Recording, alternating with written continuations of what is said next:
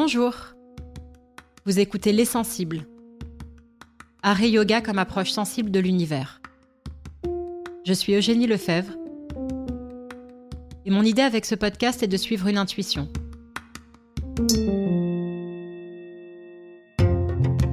Celle que des liens et des échos très forts existent entre l'art et le yoga, dans leur façon, à l'un et à l'autre, de mettre chacun de nous en relation à soi-même, aux autres, au vivant, à l'univers, et de leur puissance pour éveiller et animer notre sensibilité au monde qui nous entoure. Pour cela, je vais à la rencontre d'artistes, philosophes, curateurs, penseurs, yogis, avec l'idée que l'ensemble de ces échanges, en écho les uns avec les autres, esquissent progressivement de premiers éléments de réponse. Bonne écoute.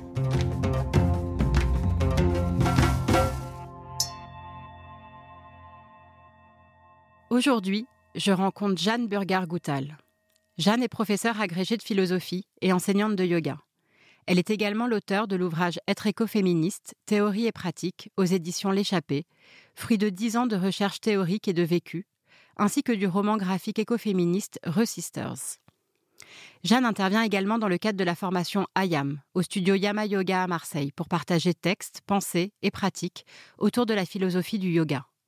C'est dans ce cadre que je l'ai rencontrée et que j'ai eu immédiatement le souhait de poursuivre mes échanges avec elle, persuadée qu'elle saurait m'éclairer dans ma réflexion. J'ai envie d'écouter Jeanne sur la façon dont, selon elle, le yoga, au travers de sa philosophie comme de sa pratique physique, nous éveille progressivement vers un autre rapport au monde, et notamment au monde sensible, vivant, cosmique. Bonjour Jeanne, merci beaucoup d'être avec moi aujourd'hui. Bonjour Eugénie, merci à toi. Dans plusieurs de tes interventions, je t'ai entendu insister sur l'importance du corps, la prégnance du corps dans notre société contemporaine et l'importance de se le réapproprier, de relier le corps et l'esprit, ou dit autrement, de réincarner la pensée.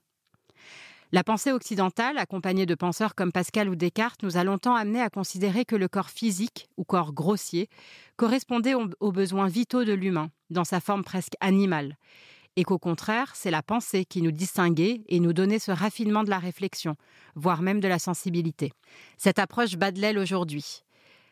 En quoi est-ce que le corps est, selon toi, la pierre angulaire ou la condition sine qua non pour que s'éveille et se développe tant la pensée raisonnée que les émotions, la sensibilité, voire la spiritualité? Grande question. Vaste question, oui. euh, alors, je vais repartir du contexte que tu as posé sur euh, d'où on part quand on a été formé à la philosophie occidentale. Et en fait, même plus largement, quand on baigne dans la pensée occidentale, même si on n'en connaît pas explicitement les fondements théoriques et philosophiques. De façon générale, même si c'est un peu caricatural de dire ça, mais on peut partir de là, on est dans une civilisation qui euh, est animée par un dualisme entre le corps et l'esprit. Euh, si on prend la pensée euh, chrétienne, euh, il peut y avoir cette représentation d'un corps mortel, périssable, voué au péché, donc inférieur, qui serait habité temporairement par une âme immortelle, éternelle, qui lui survivrait, et qui est donc d'un ordre de réalité supérieur. Et en fait, sous plein de formes, cette dissociation entre deux substances qui nous composeraient, le corps d'un côté l'esprit de l'autre côté. Euh, cette dissociation, elle s'est reproduite euh, à travers plein de pensées et plein de formes différentes. Donc je ne vais pas développer, mais en fait, que ça soit chez Platon, chez Descartes, euh, on retrouve des variations autour de ce thème de l'humain comme un être un peu mixte ou un peu hybride, qui serait une association étrange, un peu un bricolage éphémère entre ces deux réalités-là. Et généralement, comme dans tout dualisme, ça va non seulement avec une opposition et une séparation, mais avec une hiérarchie. En l'occurrence, généralement, euh, le corps est considéré comme inférieur à l'esprit ou à l'âme, notamment parce que c'est la partie de nous qui est mortelle. Donc, euh, il y a une, forme d'angoisse liée à cette incarnation. En même temps, il y a aussi dans la pensée occidentale le constat qu'on est une union euh, entre un corps et un esprit et que, d'ailleurs, dans le christianisme, là encore, le thème de l'incarnation, de, Dieu ou de l'Esprit qui s'est fait homme, qui s'est fait chair, ça pointe vers, au contraire d'une opposition, l'idée d'une réunion, ou d'une unité ou d'une unification entre le corps et l'esprit, entre le surnaturel et le naturel, l'immatériel et le matériel. Mais ça reste toujours pensé comme quelque chose d'un peu étonnant, miraculeux. Et d'ailleurs, dans la philosophie classique, par exemple chez Descartes, il y a toutes sortes d'interrogations. Une fois qu'on a commencé par séparer corps et esprit, du coup, on comprend pas trop comment ils peuvent aller ensemble. Mmh. Et ça, c'est une énigme, alors qu'en fait, dans la vie réelle, c'est une évidence. si mon pour parler avec ces termes-là, si mon esprit commande à mon bras de se lever, euh, mon bras euh, va obéir. Ou euh, si on me pince la peau, ça va remonter à mon esprit, je vais avoir conscience de cette douleur. Donc c'est à la fois une donnée évidente et un casse-tête philosophique de comprendre l'unité du corps et de l'esprit à partir du moment où on a commencé par les séparer. Moi, ce qui m'a fasciné dans la philosophie du yoga, c'est que ça part pas du tout de ce postulat et que effectivement l'unité profonde entre le corps et l'esprit est posée, alors en particulier dans les lignées euh, non dualistes, euh, mais c'est posé comme un fait euh, qui est d'emblée légitime.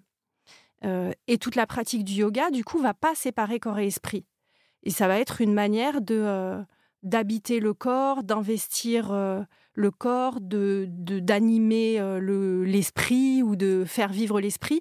Ce qui va, ce qui joue un rôle principal dans ce lien, c'est la notion de souffle euh, qui euh, tourne autour d'un champ lexical qui relie souffle, vie, esprit, âme. Donc les mots sanscrits qui désignent ça mélangent un peu toutes ces significations.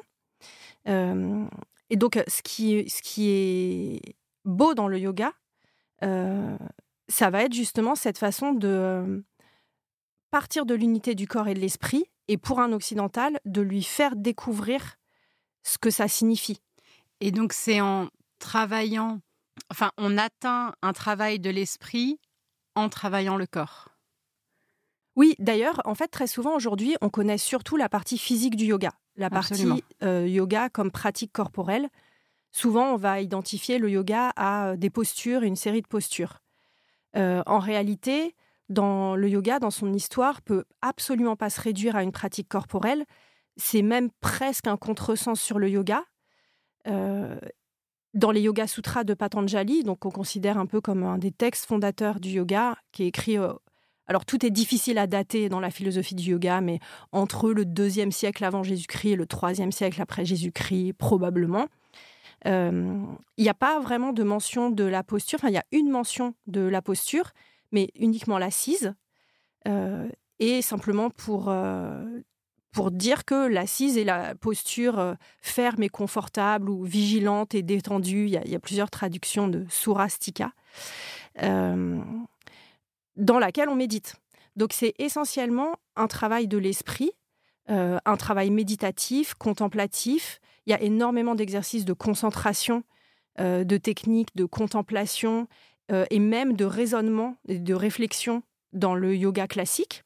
Et ça, c'est quelque chose de très étonnant quand on découvre le yoga ou les, textes de yoga et la philosophie du yoga, alors qu'on a commencé à pratiquer le yoga postural moderne dans un studio euh, voilà, du 21e siècle, c'est de découvrir que le, yoga n'est pas une pratique physique, euh, mais que le et, n'exclut pas non plus le mental et le raisonnement. Souvent, il y a tout un discours contre le mental et contre la réflexion dans le monde actuel du yoga, euh, alors qu'en fait, dans les textes de yoga, il y a l'idée qu'on passe par le corps pour... Et, là encore, en fait, les mots sont trompeurs, c'est-à-dire, en, français, on dirait qu'on passe par le corps pour travailler aussi l'esprit, mais ça suppose déjà de partir de la séparation. Et ça, c'est quelque chose qui est, euh, qui est fascinant euh, là aussi quand on essaie de comprendre les textes de yoga. C'est alors moi, je ne parle pas encore le sanskrit, donc je lis des traductions, mais j'essaye aussi de repérer à quel mot sanskrit ça correspond. Et on s'aperçoit qu'il n'y a pas du tout de superposition entre les langues. Donc, par exemple, quand on dit corps en sanskrit, c'est la traduction approximative euh, de, mots qui signifient pas vraiment corps. Euh, c'est-à-dire, par exemple, quand on parle, souvent on va parler des cinq corps en français. Euh, ça renvoie aux cinq koshas. Mais kosha, ça signifie pas corps, ça signifie gaine ou couche. Ou encore on peut parler des trois corps, les trois chariras. Mais là non plus, ça signifie pas corps. donc en fait, on se retrouve avec des mots qui renvoient pour nous, dans notre langue, à une certaine signification. pour nous, le corps, c'est cet organisme fait de matière dans lequel nous vivons et que nous pouvons déplacer, etc. Mais en fait, dans le yoga, c'est pas vraiment ce sens-là du mot corps. C'est pas ce corps-là qui intéresse les yogis. C'est plutôt, on va parler du corps. D'ailleurs, ça donne des expressions très étonnantes, par exemple, le corps mental ou le corps émotionnel. Nous, on va au contraire considérer que bah, corps et psychisme, physique et psychique, c'est, c'est pas la même chose. Et donc, quand on découvre que dans les textes de yoga, on parle par exemple de Manomaya Kosha, qu'on va traduire corps mental, ça articule des choses qu'on ne sait pas, ça provoque des sortes de, bugs euh, conceptuels euh, quand on est habitué à des conceptualisations occidentales. Et, ça oblige à tout un jeu de traduction. Et je pense qu'on reverra ça avec euh, plein de mots qu'on va aborder. pour sortir un tout petit peu du champ du yoga tout en restant en Inde, il y a un, théoricien, un historien postcolonial que j'aime beaucoup qui s'appelle Dipesh Chakrabarti, qui a beaucoup réfléchi à la question de la traduction euh, et qui euh, montre qu'en fait, dans, on est dans la modernité, en fait, les idées circulent, les pensées circulent, et en l'occurrence avec le yoga, les pratiques circulent, et que dans cette circulation, rien n'est laissé intact. Et il a une formule qui dit, en fait, dans la traduction, il n'y a jamais de transparence. Il n'y a pas d'équivalence ou de superposition au mieux, il y a une forme de translucidité, euh, mais il faut toujours, il y a toujours du jeu, il y a toujours de la non-équivalence. Et donc en fait, quand on dit nature, terre, corps, conscience, esprit, euh, il faut toujours essayer de faire cet effort de, déplacement, de décentrement, de décalage, parce que ces mots ne signifient pas dans le contexte de tout le, le, réseau de notions où ils sont intégrés en Inde, la même chose que ce qui semble vouloir dire évidemment pour nous. Donc corps, ça ne veut pas dire corps, terre, ça ne veut pas dire terre, conscience, ça ne veut pas dire conscience. C'est ça qui est vertigineux et passionnant. Euh, c'est génial. Et en fait, ça me fait aussi prendre aussi du recul sur euh, quand tu dis... Euh, et ce qui est très hum, juste et ce qu'on a tendance à oublier ou à ne pas forcément savoir d'ailleurs dans ce monde du yoga et tous ces effets de mode contemporains, sur le travail du corps physique et donc de, des postures. Mais donc, finalement, peut-être que j'aimais une hypothèse, malgré nous, en travaillant en tant qu'occidentaux qui, ou en tout cas ceux qui n'ont pas envie forcément de se plonger beaucoup plus loin, en travaillant ce qui va rester pour nous un corps physique, on travaille malgré nous d'autres corps ou d'autres cochins qui vont nous permettre d'avoir accès à, hum, d'autres strates de, euh, de conscience, de raisonnement, de d'éveil sensible, d'émotion, etc., qui finalement euh, sont a priori pas pour nous rattachés à un exercice physique pendant 90 minutes euh, dans une salle de yoga, mais qui en fait malgré nous sont quand même activés parce qu'en fait en Inde, ils le sont forcément, et en faisant ce genre de posture du corps grossier, en fait, il y a tous les autres corps qui travaillent aussi. Oui, exactement. En fait, moi, j'ai l'impression que souvent, quand on découvre et qu'on approfondit la pratique du yoga en commençant, enfin, en tant qu'occidental moderne, donc en commençant généralement par une pratique corporelle, c'est comme si on faisait un peu le cheminement inverse de euh, l'histoire du yoga. C'est-à-dire que l'histoire du yoga, ça a commencé par être une pratique spirituelle, rituelle, euh, méditative. Et au fil des siècles, euh, avec euh, la naissance du Hatha Yoga, et puis encore plus à partir du 19e siècle, avec vraiment l'importance des postures, de l'intensité physique, ça devient de plus en plus corporel, de plus en plus physique. Les postures se mettent à prendre de plus en plus d'importance au détriment d'autres aspects comme la concentration, la méditation ou même les, techniques de respiration ou le chant de mantra, voilà d'autres techniques qu'on pourrait dire plus euh, subtil ou moins physique. Et en fait, moi, j'ai l'impression que c'est comme si nous, on faisait une sorte de remontée, un peu comme un saumon qui remonte euh, le courant d'une rivière. Très souvent, en fait, on commence par euh, découvrir ce qu'on croit être un sport. et au fur et à mesure, on va affiner et développer des, des, degrés de sensibilité de plus en plus fins, euh, ça commence par la conscience corporelle. on va se mettre à sentir des choses dans notre corps qu'on n'a jamais senti, des muscles, des tendons. on va aussi découvrir que c'est une formule de Christiane Berthelet-Laurel, voilà une autrice que j'aime beaucoup dans La sagesse du désir. Donc elle est psychanalyste et prof de yoga et elle dit ce que le yoga nous apprend, c'est que le corps est psychisme. Donc on va se mettre aussi à découvrir ça et non pas intellectuellement, mais en ressentant, en ressentant que une tension corporelle est aussi une tension psychique, euh, que les postures font sens, euh, qu'un geste, un mudra euh, ou une manière de respirer va mettre dans un certain état d'esprit, en fait, que, ou dans un état d'être, puisque ça fait plus sens vraiment de différencier état de corps et état d'esprit quand on entre dans cette pratique.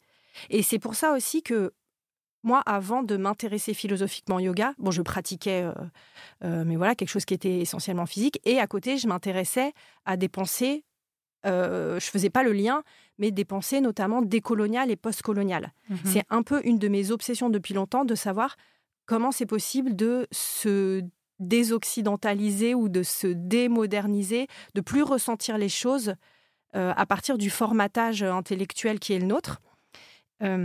et j'ai l'impression que au-delà de lecture, de réflexion, euh, la pratique du yoga, à partir du moment où il devient euh, presque quotidienne ou en tout cas où on en fait quelque chose de, sérieux existentiellement, c'est vraiment une voie de décolonisation de ses propres représentations et de ses propres vécus, euh, puisque les, ce qui nous paraissait évident, voilà, de ce que c'est un corps, ce que c'est l'esprit, ce que c'est la nature, quelle est la place ou la non-place de l'homme dans le cosmos, ce que c'est le sacré, est-ce que c'est ridicule ou pas de prétendre se relier au divin. En fait, tout ça, ça se met à bouger énormément quand on approfondit la pratique du yoga. Et donc, je trouve que vraiment, en plus de la réflexion euh, philosophique et des voyages, euh, c'est une façon de faire bouger ces représentations et d'aller vers le décentrement et la décolonisation dont je crois on a vraiment besoin aujourd'hui. Et d'ailleurs, euh, c'est ce que je me notais pendant que tu parlais, finalement, euh, tout ce que tu racontes sur ce dualisme esprit-corps euh, très hérité de nos pensées occidentales et des penseurs occidentaux qui, ont, qui ont vraiment marqué ça de manière presque ancrée, enfin en tout cas comme des convictions profondes depuis des générations, fait un écho immense au débat entre nature-culture que l'on traverse aujourd'hui et dont on essaye de se détaché aujourd'hui avec toute la difficulté aussi que ça entraîne parce qu'on n'est profondément pas fait comme ça. Et, nous rapproche aussi, mmh tu parles de la pensée décoloniale, mais aussi de la pensée écologiste. Oui, tout à fait. Oui, et c'est vrai que par exemple, sur euh, nature et culture, donc c'est un des grands dualismes euh, de la culture occidentale moderne. Euh, cette idée que voilà, il y aurait une opposition, il y aurait l'humain et la nature, ou la, voilà, les, sociétés, les cultures humaines ou les techniques humaines et la nature comme euh, euh, quelque chose qui ferait face. Euh, et beaucoup de penseurs, d'anthropologues et de penseurs écologistes se analysent le lien que ça a avec la possibilité que les Occidentaux modernes ont eu de se situer à l'extérieur de la nature ou au-dessus de la nature et d'y voir une ressource exploitable. Donc c'est pas juste une représentation anodine, mais c'est une représentation qui produit des effets dans la construction d'une certaine civilisation, d'un certain rapport euh, économique, euh, productiviste à la nature. Et euh, là aussi, en fait, quand on commence à se plonger dans des textes indiens, c'est très... En fait, on a le sentiment d'y trouver ce qu'on cherche un peu affectivement ou intimement depuis longtemps, c'est-à-dire une pensée dans laquelle il n'y a pas du tout cette opposition-là. Le, par exemple, le terme qu'on va souvent traduire par nature, c'est prakriti, qui est un terme qu'on trouve notamment dans le Samkhya, l'un des grands systèmes philosophiques euh, de, la pensée indienne. Euh, et Prakriti inclut l'humain et inclut les activités humaines. Euh, Prakriti, ça serait, pour traduire en termes spinozistes, la nature naturante, c'est-à-dire la nature en tant que puissance créatrice, puissance de production des êtres, puissance de manifestation. Et à l'intérieur de Prakriti, euh, les activités humaines ont leur place au même titre que euh, la façon qu'ont les castors de construire des barrages ou les oiseaux de faire un nid. C'est-à-dire euh, les êtres vivants font des trucs. Mais ça, c'est nature, c'est la productivité de la nature. Et donc, en fait, ça rebat complètement les cartes par rapport au découpage que nous, on, fait. Et alors, pour prolonger ce lien et la, manière dont finalement, au travers du yoga, qui est presque peut-être un, moyen parmi d'autres pour justement nous ouvrir à d'autres façons de, de penser et à rebattre les cartes, comme tu le dis, de, nos systèmes de pensée et de nos référents.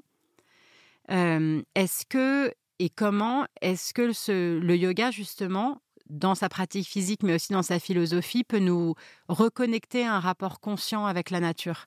Évidemment, j'ai en, tête euh, la question évidemment du souffle et du prana, où moi d'un coup, euh, en commençant ma formation de yoga, je me suis dit, mais je comprends pas, en fait, le yoga est profondément écologiste parce qu'il y a vraiment cette question de on inspire euh, l'air que nous euh, que nous offre euh, et l'oxygène que nous qu'a transformé qu'ont transformé les arbres et on va expirer et ça va repartir dans la nature. Donc en fait tout ça n'est qu'un. Pourquoi tout le monde ne le sait pas? Je pense que ça a aussi été une de mes de mes réflexions avec ce podcast même si, si ça s'est ensuite ancré sur art et yoga.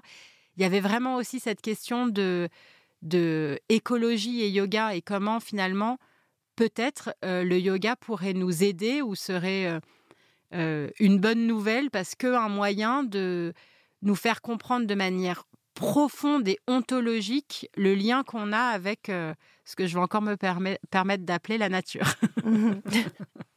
mais c'est un mot qui est old school, mais qui revient. Mais c'est marrant parce que moi, j'ai eu aussi cette révélation de sentir que j'inspirais, enfin que le que l'inspiration et l'expiration étaient un lien vraiment très euh, concret et chimique permanent avec euh, la biosphère. Et effectivement, c'est absolument évident. Et en même temps, quand on en prend conscience, c'est une sorte de révélation. Euh, et ça m'a amené à creuser cette piste, donc notamment parce qu'en parallèle, je m'intéressais à l'écoféminisme, voilà, sur lequel j'ai écrit des bouquins. En fait, c'est assez ambivalent c'est-à-dire que d'un côté, on pourrait dire que dans, sa, dans une bonne partie de sa tradition, le yoga est plutôt anti-écolo ou anti-nature, au sens où une des quêtes du yoga classique, dans sa version ascétique, c'est d'échapper à la nature, d'échapper à notre condition naturelle, c'est-à-dire à notre condition de mortel, euh, d'être euh, périssable. Donc on retrouve la question du corps aussi, euh, d'échapper aux limites naturelles aussi. Et en fait, il y a beaucoup de textes qui promettent l'immortalité, qui disent que voilà, si tu fais la chandelle 3h48 par jour, tu vas devenir immortel, ou qui insistent sur le, le amrita, le nectar d'immortalité. ou encore dans le troisième chapitre des Yoga Sutras de Patanjali, donc Vibhuti-pada, le chapitre des pouvoirs, euh, ça t'explique que tu peux par exemple échapper à la gravité, donc euh, l'éviter, donc échapper au conditionnement naturel, aux lois de la nature, aux limites naturelles, euh, au point que on pourrait voir un peu dans le yoga, en tout cas dans cette tradition qui est très importante dans l'univers du yoga, bon, c'est hyper anachronique de dire comme ça, mais des sortes d'affinités avec une sorte de transhumanisme ou de post-humanisme, mais sur un plan euh, subjectif, symbolique, parce que je ne pense pas qu'on devienne immortel ou qu'on l'évite en vrai. Enfin, en tout cas, je n'ai pas encore. Mais essayons peut-être. Qu'est-ce qu'il faut faire déjà euh. Combien de temps de chandelle par jour? C'est long, il hein. faut avoir du temps. Mais je pense pour toi, ce serait bien justement. c'est ma prescription. Euh, mais euh, voilà, et par exemple, dans les textes, euh, on, trouve, on trouve beaucoup, à la fois dans les textes classiques et leurs commentaires contemporains, un peu ce délire de le yogi héros qui va arracher les chaînes de son asservissement à la nature, s'élever au-dessus de sa condition. Euh, et donc, dans cette mesure-là, c'est pas du tout en affinité avec la pensée écologiste actuelle, qui est plutôt dans l'idée de se reterrestrialiser, de redevenir terrien, de reprendre euh, conscience de façon assumée de notre statut de mammifère, euh, voilà, appartenant à un tout organique dans lequel on va se recycler. mais il m'a semblé que c'était quand même possible de faire une interprétation écologiste du yoga sans que ce soit une trahison. Euh, c'est un choix, c'est un parti pris, mais en fait, le yoga est extrêmement pluriel, enfin philosophiquement, que ce soit dans les pratiques ou euh, philosophiquement, il y a vraiment énormément de diversité. Et même ça, on ne le sait pas toujours, mais en fait, il y a même des controverses, des, joutes oratoires, des désaccords euh, qui sont aussi virulents que dans la philosophie occidentale. Voire des textes qui englobent une chose et son contraire, et tout ça est bien normal, alors que pour notre pensée à nous occidentale, ça paraît complètement improbable. Oui, oui, oui, c'est vrai que c'est pas du tout le même rapport à la contradiction. Euh, et hum, du coup, effectivement, dans le, rapport à, l'écologie, euh, même si j'ai bien conscience que, que c'est un parti pris qui est contestable et qu'on on pourrait très bien dire mais non, en fait, euh, c'est un contresens sur le yoga, mais je crois que c'est pas un contresens ou que si ça l'est, c'est un contresens dont on a vraiment besoin aujourd'hui pour que le yoga ait un sens et une portée dans le contexte dans lequel on est. il y a aussi la nécessité, comme dans tout euh, ensemble de textes, et notamment de textes anciens et sacrés, en fait, il y a la nécessité de les réinterpréter. On ne peut pas rester sur euh, la littéralité euh, de la Bible, du Coran ou des Yoga Sutras. Enfin voilà, il y a, une, actualisation à faire pour que la tradition soit vivante. et donc, en ce sens-là, effectivement, il y a plein de choses dans le yoga qui, euh, qui sont en affinité avec l'écologie. Donc, par exemple, comme tu l'as dit, le souffle et la conscience que le souffle est un lien permanent euh, avec le, la nature, euh, que ça nous rappelle du coup notre dépendance fondamentale à l'égard de la nature.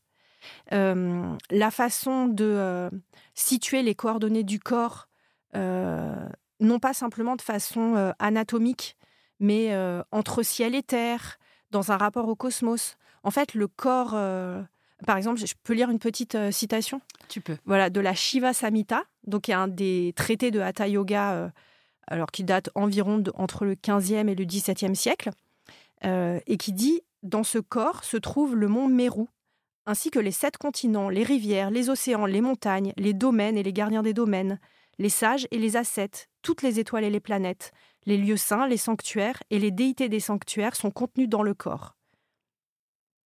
La lune et le soleil, agents de la création et de la destruction, s'y meuvent. L'espace, le vent, le feu, l'eau et la terre y sont aussi. Celui qui connaît tout cela est un yogi. Donc il y a vraiment, c'est comme je disais tout à l'heure, en fait, le corps en yoga, c'est pas le corps à notre sens, c'est pas un ensemble de tendons, ou en tout cas, c'est pas que un ensemble de tendons, d'os, de muscles. C'est un microcosme qui euh, reflète et qui correspond au macrocosme. Euh, symboliquement, en fait, tous les textes de yoga ont cette vision qui est à la fois un peu mystérieuse et euh, grandiose et franchement que je trouve super belle euh, du corps, qui est une parcelle, un reflet du cosmos dans son ensemble, et donc qui est traversé et constitué par les mêmes cinq éléments, les mêmes trois gunas, c'est-à-dire qualités fondamentales de l'être. et en fait, ça peut sembler perché ou juste poétique, mais d'une certaine façon, la science contemporaine et en particulier l'écologie nous disent la même chose en rappelant que voilà, nous sommes poussière d'étoiles ou que nous sommes constitués par le même tourbillon d'atomes, d'hydrogène, etc., que toute réalité de, de, la nature. et donc en fait, la façon même de se représenter le corps, donc cette façon très cosmique euh, et les pratiques qui vont euh, nous situer au sein du cosmos, euh, ritualiser ou sacraliser notre rapport au cosmos, même si c'est... Enfin, peut-être ce qu'il y a de, différent avec l'écologie actuelle, c'est que c'est inséparable d'une forme de sacralisation. Alors qu'aujourd'hui, il peut y avoir des formes d'écologie laïque. Là, c'est vrai que dans, dans, la nature et le rapport à la nature, ce qui fait sens dans l'optique du yoga, c'est la dimension sacrée. Euh, plus que la nature dans sa matérialité euh, brute. Spoiler, mais mon prochain livre, il porte sur le yoga, et c'est un roman graphique. Et en fait, il y a une scène que j'ai écrite euh, où il y a une pratique de yoga où je guide Cheetah, le singe de mon esprit, qui est un, un singe qui parle dans le livre. Et à chaque fois, j'ai mis en regard avec des citations issues du corpus du yoga ou du corpus de l'écologie. Donc il y a par exemple Vandana Shiva, Baptiste Morisot. C'est génial qui, euh, qui montre vraiment à quel point on peut. Euh, enfin, il y a, tout ce jeu d'écho. Euh, entre la pensée et la pratique du yoga et l'écologie actuelle. Et donc, par exemple, Eric Barret, donc, qui est un maître de yoga du Cachemire, il écrit Quand le matin, dans votre chambre, vous vous livrez au pranayama et que les postures s'expriment dans votre corps, enfin les poses, lui, il écrit les poses, il n'y a rien de personnel. C'est tout l'environnement qui participe à cela. Vous rejoignez les cycles de la création. Vous rejoignez la sève le matin qui monte dans les arbres. Vous rejoignez les différentes espèces animales, végétales et ce qui est au-delà de l'humain. Vous intégrez votre rôle dans la création. C'est un événement cosmique. C'est à la fois un peu grandiloquent et à la fois, en fait, j'ai l'impression que si vraiment on pratique le yoga et qu'on s'astreint tous les jours euh, à euh, faire, euh, voilà, à faire des techniques respiratoires, posturales, méditatives, etc., bah, se représenter le sens cosmique de cet événement, c'est ça en fait qui fait du yoga quelque chose de transformateur. C'est pour ça aussi que, par exemple, dans l'optique d'un yoga écologique ou en affinité avec l'écologie, il me semble que ça serait important. Et d'ailleurs, certains studios de yoga ou certains enseignants le font, mais dans la vie moderne, c'est compliqué, de pratiquer pas la même chose ou pas n'importe quoi au même moment. Absolument. par exemple, pratiquer une séance d'ashtanga hypertonique au moment où le soleil se couche, c'est pas du tout en accord avec les rythmes cosmiques.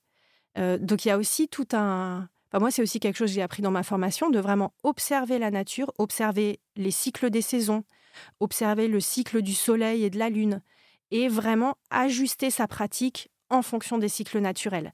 Et ça, en fait, ça change tout. Ça fait qu'on sort complètement de la logique mécanique de la vie moderne, où euh, quelle que soit euh, la saison, je peux avoir des fraises, euh, quel que soit le mois de l'année, eh ben, je vais travailler à 7 heures du mat, même s'il fait encore nuit.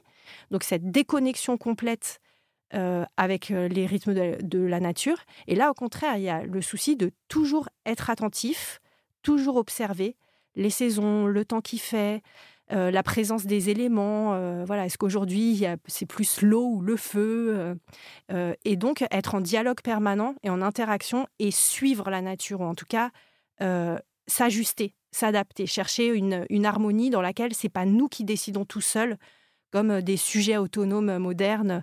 Alors il y a une forme d'humiliation, ou en tout cas d'humilité là-dedans, mais j'ai l'impression que c'est ça aussi qui est une voie.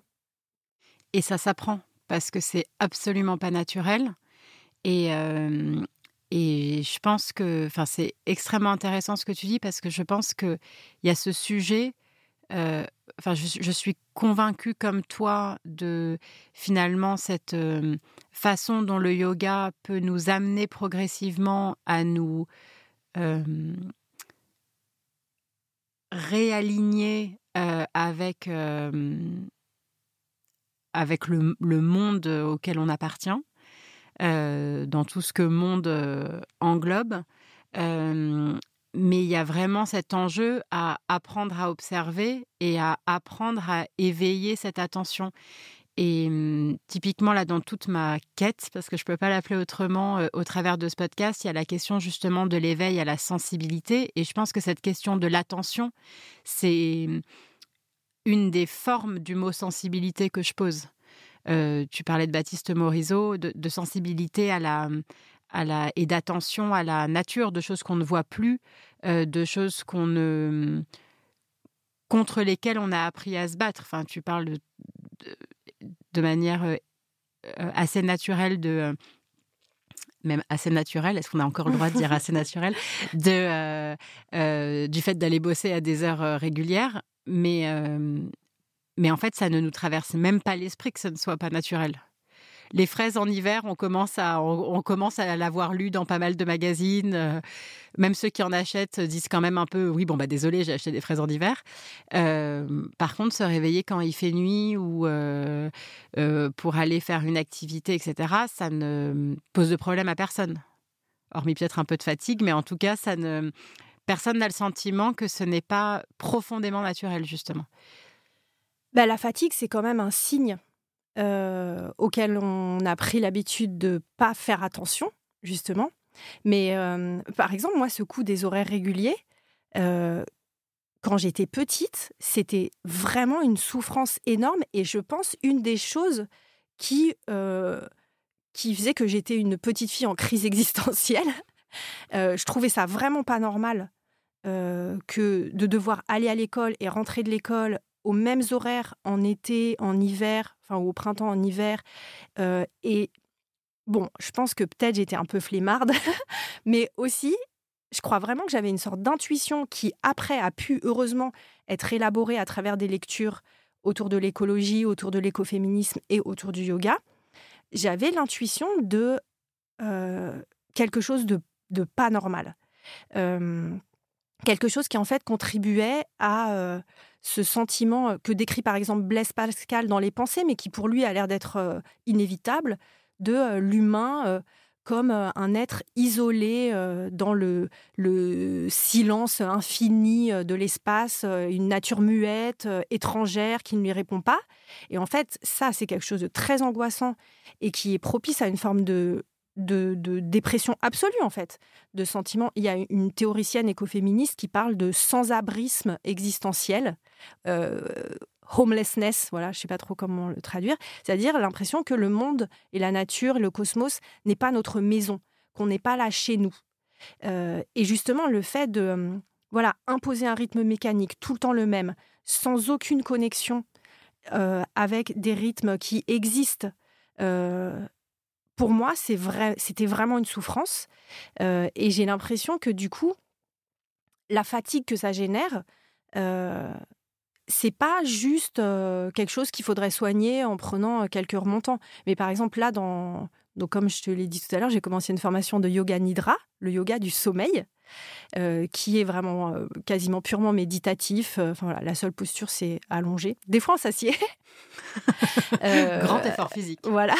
Et en fait, le... ça rappelle des choses qui à la fois sont assez drôles et en même temps hyper puissantes politiquement de l'importance du sommeil, l'importance de écouter la fatigue, c'est-à-dire le moment où notre cerveau est en surchauffe et nous envoie le signal de comme un ordi quoi, de arrête en fait là il faut juste mettre sur pause. Mais généralement nous on va prendre un café ou un truc pour pouvoir continuer, ce qui est une vraie violence à l'égard de son corps et notre corps étant la partie du cosmos la plus proche de nous en fait, il y a une sorte de continuité entre cette violence qu'on inflige à son corps et cette négation des besoins du corps, des limites et des rythmes du corps. C'est en continuité avec la violence à l'égard de la nature et la négation des euh, limites et des rythmes de la nature. Donc il me semble que euh, il y a vraiment, même si ça paraît un peu euh, voilà, position politique de, de flemmarde, mais qu'il y a un vrai enjeu dans la reconquête euh, de un rythme plus lent qui soit plus en accord avec le cosmos et qui accessoirement permette aussi moins de euh, avoir une activité ultra productiviste euh, qui contribue à surexploiter les ressources et à les épuiser. En fait, voilà, en nous épuisant nous-mêmes, on épuise les ressources. Oui, c'est une espèce de longue chaîne de d'attention, comme on se le disait tout à l'heure, et de soins entre qui commence par soi-même et son propre corps, puis le prendre soin et faire attention aux autres, puis en effet aux ressources et à la nature et à la planète, aux autres vivants et au cosmos. Donc il y a une espèce de chaîne comme ça de le yoga peut-être aussi peut nous apprendre à commencer par prendre soin de soi pour mieux prendre soin des autres. Et dans les autres, il y a les autres êtres humains, mais les autres êtres vivants, voire non vivants, le milieu qui nous entoure, etc. Oui, et en fait, ça se passe pas en prendre soin d'abord de soi et ensuite des autres et du vivant.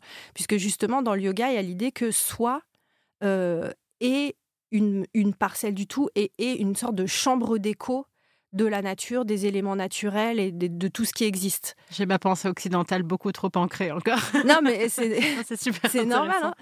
mais, euh, mais effectivement, par exemple, dans les Yoga Sutras euh, de Patanjali, donc le texte que j'ai évoqué tout à l'heure, le, les deux premiers membres du yoga. Donc ça, définit les huit membres du yoga. La posture étant l'un des huit, euh, ou l'assise étant un des huit. Mais les deux premiers membres, qu'on appelle les yamas et les niyamas, euh, ce sont des règles de comportement vis-à-vis d'autrui, les yamas, et vis-à-vis de soi, les niyamas. et en fait, alors là, c'est aussi une manière un peu d'opposer vis-à-vis de soi et vis-à-vis d'autrui. Mais en fait, ce qui est très clair, c'est que ça inclut par exemple, les yamas et les niyamas sont des, règles ou des disciplines qui incluent tous les êtres et pas que les êtres vivants. Par exemple, ahimsa, le premier yama, donc qu'on traduit souvent non-violence. c'est pas seulement le fait de ne pas violenter ou de ne pas nuire ou de ne pas faire de mal à d'autres humains, comme on trouve dans les dix commandements bibliques par exemple, mais c'est à tout être vivant. Euh, et euh, cette dimension-là, elle est poussée euh, à l'extrême, par exemple, chez les Jains. Donc le Jainisme, c'est une des trois grandes religions indiennes, qui reprend aussi les Yama et Niyama. enfin, ça s'appelle pas comme ça, mais c'est les mêmes règles. et au point que ce respect de tout être vivant dans le Jainisme va jusqu'au fait de bon, évidemment du végétarisme, mais ça on retrouve ça dans tout le brahmanisme. Euh, mais au-delà du végétarisme, carrément ne pas faire euh, d'élevage et même ne pas faire d'agriculture, en tout cas ne pas faire de labour pour pas euh, tuer les petits vers de terre. donc il y a vraiment, on pourrait dire, ça pose les bases d'une éthique environnementale qui, dans le cadre de la pensée occidentale, est hyper récente. On a l'impression que c'est un truc vachement révolutionnaire euh, de parler de droit des animaux ou de droit de la nature, de respect à l'égard des animaux. C'est pas du tout notre tradition philosophique. Au contraire, voilà, chez les Lumières, la dignité, le respect, c'est exclusivement humain. Euh, la nature est réifiée, objectifiée. Euh, et, et, en fait, c'est hyper intéressant de voir que ces, renouvellements très très contemporains euh, de l'éthique environnementale et de dire en fait on a des devoirs vis-à-vis des êtres non vivants, euh, on a aussi des formes de communication possibles avec eux, euh, d'attention mutuelle. Bah, en réalité, dans les textes de yoga, c'est des faits qui sont pris en compte d'emblée. Donc là aussi, dans l'optique de de quelle pensée s'inspirer pour faire la transition écologique dont on a besoin, bah, on n'a pas besoin d'inventer la poudre et de tout réinventer nous-mêmes. En fait, en puisant dans ces textes-là, on s'aperçoit qu'il y a déjà plein de jalons qui peuvent euh, nous être utiles. Et on espère qu'on va être nombreux à remonter la rivière comme des saumons pour se rendre compte qu'en effet, euh, le yoga n'est pas euh, l'aérobic du 21e siècle, mais qu'il y, a, y a toutes ces couches profondes qui peuvent nous permettre de, de vivre à nouveau en, harmonie avec notre milieu. Je voudrais revenir sur le concept d'écoféminisme qui anime quand même ton travail depuis plusieurs années et, euh, et sur lequel, euh, enfin, autour duquel tu as déjà écrit deux ouvrages, si, mmh je ne me trompe pas. Euh, et, et juste même un peu mieux comprendre la façon dont tu relis les deux. On a beaucoup parlé de la partie éco, si je puis parler, enfin de la partie, si, si je puis dire, c'est-à-dire la partie du lien avec l'écologie. mais l'écoféminisme, c'est une branche plus spécifique et c'est un combat presque plus spécifique. il me semble que tu le relis aussi au tantra. En quoi est-ce que pour toi, ou qu'est-ce que tu as découvert dans dans ta recherche à la fois théorique et, de terrain autour de cet aspect féminin. Qu'est-ce que le féminin, en quoi le féminin nous rapproche davantage de la Terre, de l'écologie, du sensible ou du cosmos? Alors, bah, bon, il y aurait plein de manières de voir ça. Et moi, je suis pas tout le temps à l'aise avec la notion de féminin ou les notions de féminin et masculin qui, dans une optique de féminisme constructiviste ou d'études de, gender studies, d'études de la construction des genres, voilà, je trouve que c'est des notions auxquelles il faut réfléchir, quoi, apprendre avec des pincettes.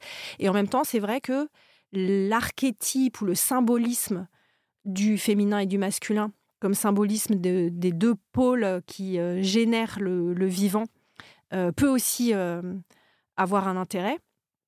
en fait, une des choses qui m'a vraiment mis la puce à l'oreille sur les liens entre tantrisme ou yoga tantrique ou sensibilité tantrique dans le yoga euh, et écoféminisme. Euh, bon, déjà, c'est des sortes d'impressions que j'avais, mais qui m'ont été confirmées en lisant un, livre de André von Lisbeth qui s'appelle Tantra, le culte de la féminité, et dans lequel il y a un chapitre où il n'arrête pas de citer Starhawk, qui est une euh, sorcière écoféministe californienne, et en disant aucun tantrika ne bifferait un seul mot de ce qu'écrit Starhawk. Et il considère que à la fois sur les valeurs, la forme de sensibilité qui sont portées, la métaphysique, l'idée du réel comme, comme une danse d'énergie du masculin et du féminin, de la nature comme déesse. il y a vraiment des affinités, voilà, à la fois métaphysiques, éthiques, esthétiques, entre l'écoféminisme, ou en tout cas les formes spirituelles d'écoféminisme, et le tantra. Bon, en fait, ce qui est complexe, c'est que le symbolisme du féminin, il est presque opposé entre la vision qu'on en a dans l'Occident moderne et la vision indienne. C'est-à-dire que très souvent, quand on oppose féminin et masculin, nous, on va mettre du côté du féminin la réceptivité, le, éventuellement une forme de passivité, et du côté du masculin, on va mettre l'action, l'énergie. alors que si on prend la polarité Shiva-Shakti, donc dans la métaphysique tantrique, c'est les divinités par lesquelles on symbolise masculin et féminin. Eh bien, Shiva, le pôle masculin, il est immobilité, conscience, réceptivité, passivité. C'est une sorte de spectateur, voilà, de pure conscience immobile. Et Shakti, le pôle féminin de l'être, et au contraire, euh, action, mouvement, énergie, activité, création, créativité. Donc c'est un peu à front inversé par rapport à nos représentations. Euh, si en plus on s'intéresse aussi au yin et au yang, alors là ça complexifie encore tout. Je on voit que rien ne se superpose. En t'écoutant, je me disais mais alors le yin et le yang ça passe comment Je me suis dit je vais pas poser la question, je vais embrouiller tout le monde. bah, en tout cas, bah, c'est super intéressant justement de voir les différences, mais effectivement voilà ça, ça complexifierait encore. Mais du coup, c'est vrai que dans cette idée de lien entre le féminin, la nature, la sensibilité, la terre, l'écologie, il y a beaucoup de manières différentes de se le représenter. en fait, je vais juste, pour quand même être un petit peu plus précise, donner deux manières différentes. si on prend la vision tantrique, le pôle féminin, Shakti, c'est euh, la. Donc ça recoupe un peu la notion de prakriti et de polarité purusha prakriti, euh, qui voilà, recoupe un peu la polarité Shiva Shakti, mais qui sont dans des corpus philosophiques différents. Euh, Shakti, le pôle féminin, ou prakriti dans le, le Samkhya, qui est le pôle féminin aussi, c'est la nature en tant que puissance créatrice.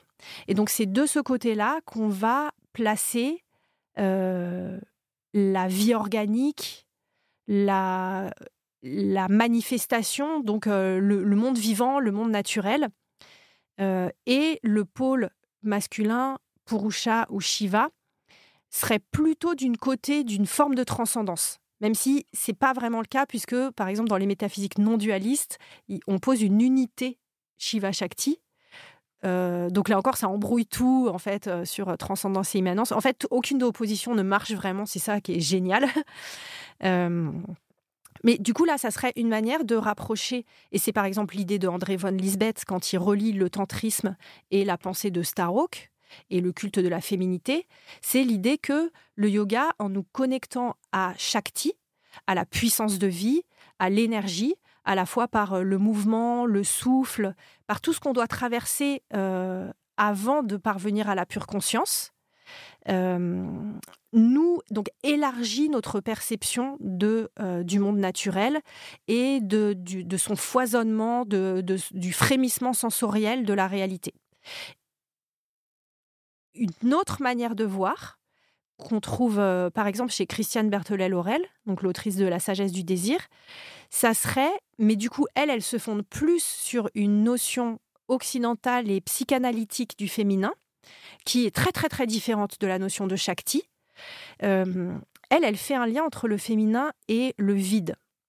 Euh, donc que ça soit dans la respiration ou voilà dans beaucoup de pratiques de yoga, il y a cette euh, attention portée à l'alternance et au jeu entre plein et vide, et à une sorte de, de communication, de dialectique entre plein et vide comme entre tous les contraires, euh, haut et bas, euh, euh, masculin, féminin, droite, gauche, etc.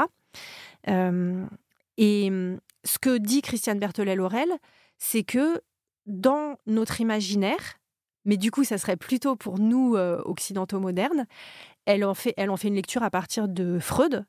On, a, on aurait une tendance à associer le féminin et le vide, le creux, le trou, la castration, tout ce qui tire du côté du moins. Et au contraire, le pôle masculin serait le pôle phallique, la recherche du plus, du toujours plus, plus de croissance, plus de pouvoir, plus de puissance, euh, voilà, dans une forme de, d'inflation euh, euh, de l'ego. Et donc pour elle, il y a aussi dans la l'acceptation du féminin, l'apprivoisement du féminin, une voix profondément écologique et profondément, même moi je dirais anticapitaliste, même si je suis pas sûre qu'elle utiliserait ce terme, euh, c'est-à-dire de aller vers apprivoiser euh, ce que toute notre éducation euh, capitaliste nous pousse à rejeter, c'est-à-dire le moins, la dépossession, le fait de se défaire, l'humilité, le, la décroissance, on pourrait dire. Et donc, de ce côté-là, il y, aurait aussi une affinité dans la façon dont le yoga nous met en relation avec le féminin euh, et l'écologie, ou euh, une forme de société euh, réellement non violente. Attends, je crois que j'ai une citation. Donc, Christiane Berthollet-Laurel, alors c'est dans un autre livre qu'elle a écrit qui s'appelle De l'un à l'autre. Donc, je cite À l'heure où dans notre monde, la force, l'agressivité, la rage de vaincre tentent de s'ériger en maître, toujours lié à du plus, plus de puissance, plus de croissance, plus de consommation, plus de territoire, plus de reconnaissance, etc. Le moins a bien mauvaise presse. Déjà dans l'enfance du petit de l'homme, ce moins n'a pas été facile à accepter. À la façon dont le sujet considère l'expérience du souffle, il peut ou non ouvrir cet espace et apprivoiser cette perte. Le mouvement même de la respiration permet de comprendre la symbolique et les effets psychologiques qui en découlent. À l'inspiration, le yogi reçoit l'énergie qui lui est donnée, ouvrant en lui tous les espaces thoraciques. Et poumon plein, il éprouve une sensation de force, il est dans un plus de vitalité. Mais à l'expiration, il est amené à laisser repartir le souffle qui le traverse comme un baume. Il s'en dessaisit, et poumon vide, il s'incline vers un moins avec lequel il demeure, et de ce corps du vide, il essaye d'habiter l'espace. D'ores et déjà, les enjeux sont éthiques et politiques. Et dans d'autres euh, textes que, que j'ai pas sous la main là, elle dit le refus du vide et le refus du féminin, euh, avec toute cette symbolique euh, qui est associée inconsciemment au féminin, sont complètement liés. Donc il y a pour elle dans la quête yogique une quête du féminin en tant que posture existentielle qui permet enfin un rapport respectueux réellement avec les autres et avec les autres humains et non humains.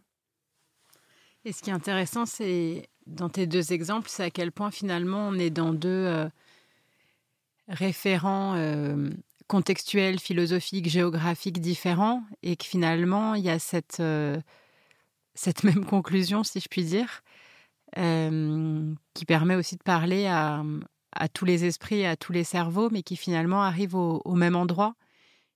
Et cette question de l'écoféminisme, d'ailleurs, je me demande même si elle est, le mot est presque pas un chouïa hum, compliqué ou réducteur, mais c'est toujours le problème des mots, euh, parce qu'ils enferment hum, notre façon de penser forcément. Euh, on inviterait tous les êtres humains, masculins comme féminins, à être écoféministes. Et à partir du moment où on dit écoféministe, on dirait des, des mm. femmes hystériques accrochées mm, aux mm. arbres. Je le fais exprès. Oui, non, mais c'est vrai que le mot, il est, il est problématique. Euh, après, moi, son côté provocateur, ça m'a aussi intéressé. Mais effectivement, c'est, ça va bien au-delà. Ce qui est décrit euh, dans les idéaux écoféministes euh,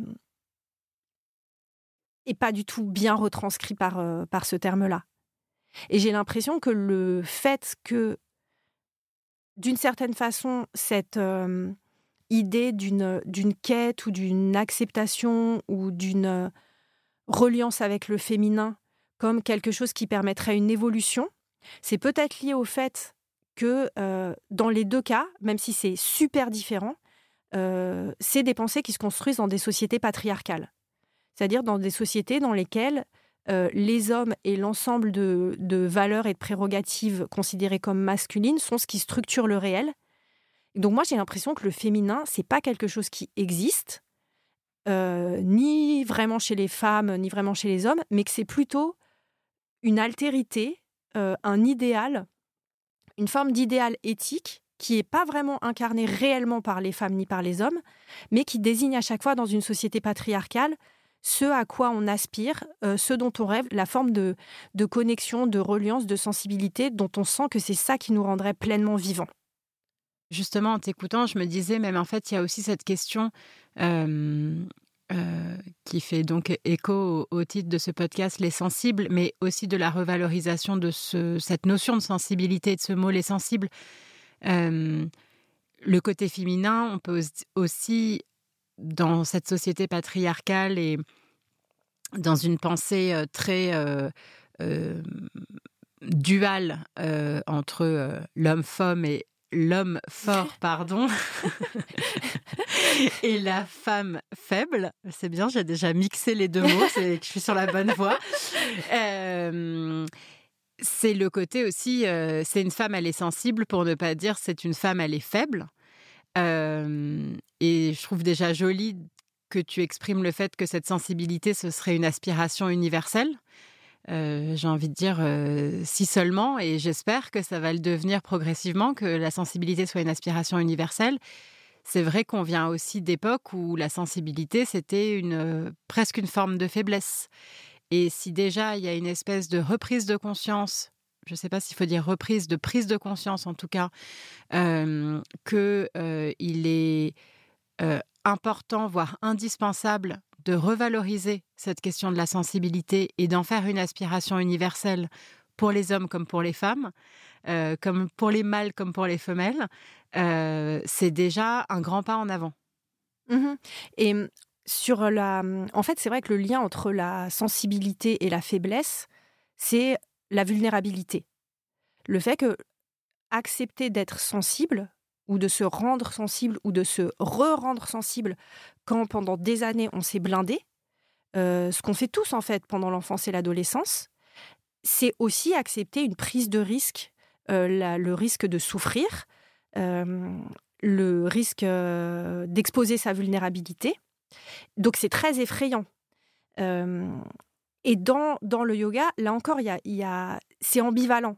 C'est-à-dire, c'est bon, encore Christiane Berthollet-Laurel, je suis fan absolue, euh, qui euh, insiste bien sur le fait qu'il euh, y a plusieurs manières de pratiquer le yoga.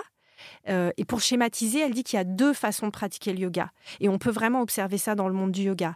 Il y a une manière de pratiquer qui est justement aux antipodes de s'ouvrir à sa sensibilité, qui est au contraire une, une, manière de se renforcer, de maîtriser son corps, avec par exemple des privations de sommeil ou de, nourriture, enfin des jeûnes ou des, séries physiques très très très très difficiles où on va vraiment se pousser dans ses limites, des rétentions de souffle de plus en plus longues, une forme de psychorigidité qui peut aller avec, ou voilà de faire exactement la même chose tous les jours. Donc il peut y avoir une manière de pratiquer le yoga qui est un délire de contrôle et de maîtrise et qui va un peu avec ce que j'évoquais tout à l'heure. Euh, c'est-à-dire cette idée de, euh, du yoga comme euh, discipline qui va nous permettre de enfin nous arracher à notre condition naturelle et donc vulnérable et sensible et périssable. Mais elle dit qu'il y a une autre façon de pratiquer le yoga, et j'ai l'impression que c'est de plus en plus ce qui, ce qui nous touche aussi aujourd'hui, qui est un yoga justement de, bah, de l'acceptation de la sensibilité, de l'apprentissage de la sensibilité, avec ce que ça implique de vulnérabilité. Euh, et on voit par exemple qu'il y a beaucoup de, personnes qui disent, euh, alors hommes et femmes, même si c'est vrai que le milieu actuel du yoga, il est plus composé de femmes, mais euh, voilà, jusqu'il y, a des hommes aussi qui disent ça, qui s'aperçoivent en découvrant le yoga ou en se mettant à pratiquer beaucoup, qu'en en fait, ils étaient complètement coupés de leur corps et coupés de leurs émotions et de leur sensibilité, et qui, à travers le yoga, découvrent bah, des sensations, se mettent à pleurer ou accèdent à des émotions qui étaient complètement enfouies et verrouillées jusque-là. En fait, le travail du diaphragme et de l'assouplissement du diaphragme permet vraiment de, de faire remonter ou d'accéder à des émotions coincées sous un couvercle jusque-là. et, donc de, de s'ouvrir à ce qui à la fois fait vraiment flipper, c'est-à-dire ressentir, et donc aussi ressentir la douleur, l'angoisse, toutes les émotions, en fait toutes les manifestations de prakriti, c'est-à-dire tout ce qui est naturel, euh, puisque dans, la conception indienne de, la nature, en fait, c'est pas que des réalités physiques, mais ça inclut toutes, les réalités, y compris euh, les réalités psychiques, les émotions, voilà, tout est du même ordre, de même nature. Et en même temps, on sent bien que c'est aussi ça qui fait qu'une vie est vivante. Euh, voilà, juste deux citations encore. Une citation du corpus tantrique, donc du Vijnana Bhairava Tantra, qui dit Ressens ta substance, eau, chair et sang, saturé par l'essence cosmique et connaît la suprême félicité. Mais en même temps, c'est vrai que de ressentir sa substance eau, chair et sang, par exemple pour quelqu'un qui serait sujet à des crises d'angoisse, ou ressentir son cœur qui bat, ressentir son souffle, c'est aussi des expériences qui nous mettent vraiment en contact à la fois avec notre vitalité et notre mortalité. Donc c'est des expositions maximales. Euh, c'est pour ça que, par exemple, Daniel Audier, qui a beaucoup travaillé sur euh, ce texte, le Vijnana Bhairava Tantra, et plus largement sur le yoga tantrique du Cachemire, dit un truc qui, qui semble un peu débile, mais moi j'adore, qui est le but de la vie, c'est d'être vivant. Et de ressentir qu'on est vivant. Exactement, d'être vraiment vivant. Hmm. Alors, je vais aborder quand même notre conclusion parce que je pense que je pourrais euh, nous laisser discuter. Je pense que déjà, ce sera euh, l'un des podcasts les plus longs. Désolée. Euh, non, non, mais c'est tellement passionnant que c'est moi aussi qui relance. je vais conclure comme je conclus tous ces épisodes sur le philosophe Baptiste Morisot, qui dans son ouvrage Manière d'être vivant, euh, parle justement de la crise écologique comme d'une crise de la sensibilité. Et ça m'a beaucoup marqué parce que évidemment, euh, il en parle et c'est son approche et il est vraiment dans une, une philosophie du vivant, voire une, anthropologie ou une ethnographie euh, vraiment de terrain et que cette crise de la sensibilité, il l'exprime comme une, un enjeu extrêmement fort d'apprendre à être à nouveau attentif à ce qui nous entoure. Mais justement, dans ces, intuitions et ces espèces de, sensations qui, me traversent par rapport à, toutes ces réflexions, j'ai le sentiment que cette crise de la sensibilité, elle est beaucoup plus large et qu'il y a une urgence à se reconnecter à cette sensibilité de manière plus fondamentale. Je crois que c'est en filigrane ce que nous avons abordé depuis une heure que l'on discute. J'avais simplement envie de terminer sur est-ce que selon toi, il y a une première priorité euh, quelle serait vraiment la priorité fondamentale aujourd'hui pour euh, éveiller à nouveau le monde sensible? Alors, je vais te contrarier, mais c'est ma vraie réponse sincère. Vas-y. Ralentir. J'y aspire quand même. Hein. mais moi, j'ai vraiment la sensation que dans la lenteur, là aussi, c'est flippant parce que ralentir, évidemment, on va commencer à sentir la vieillesse, voire une forme de léthargie, d'immobilité, euh, de, mort qui commence à guetter. Euh, et en même temps, euh, moi, c'est justement en apprenant, par exemple, à ralentir mon souffle et mes mouvements que j'ai découvert la puissance de la douceur, la l'hyper-présence et l'hypersensibilité et l'hyperconscience en n'ayant pas besoin de faire grand-chose, en n'ayant pas besoin de beaucoup intervenir dans le monde, euh, et une sensation de aussi redescendre le rythme euh, cérébral à un rythme beaucoup plus accordé avec le réel. Et ce ralentissement, j'ai l'impression que c'est une condition pour beaucoup plus sentir, avoir moins besoin de faire, d'agir, d'intervenir, de manipuler le réel, euh, ce dont on aurait, on aurait un peu besoin de laisser la nature tranquille un moment. Euh, et une, euh, voilà, une condition pour sentir la, la résonance avec le cosmos, perdre l'impression d'ennui qui est lié pour moi à une sorte de décalage de rythme entre notre vie intérieure, mentale, cérébrale, super rapide, et le rythme de la nature. Donc euh, voilà, je rejoins ma prescription du début. tu peux soit faire la chandelle 3h48, soit faire du yoga nidra, soit des mouvements très lents. En tout cas, dans cette euh, conquête de la lenteur, qui pour moi est pas du tout un truc de paresse, mais qui est au contraire très exigeante. Euh, et très difficile. Et très difficile. voilà ce qui serait ma, ma, priorité. Merci pour cette observation et cette prescription, Jeanne. Merci beaucoup d'avoir été à toi. avec moi.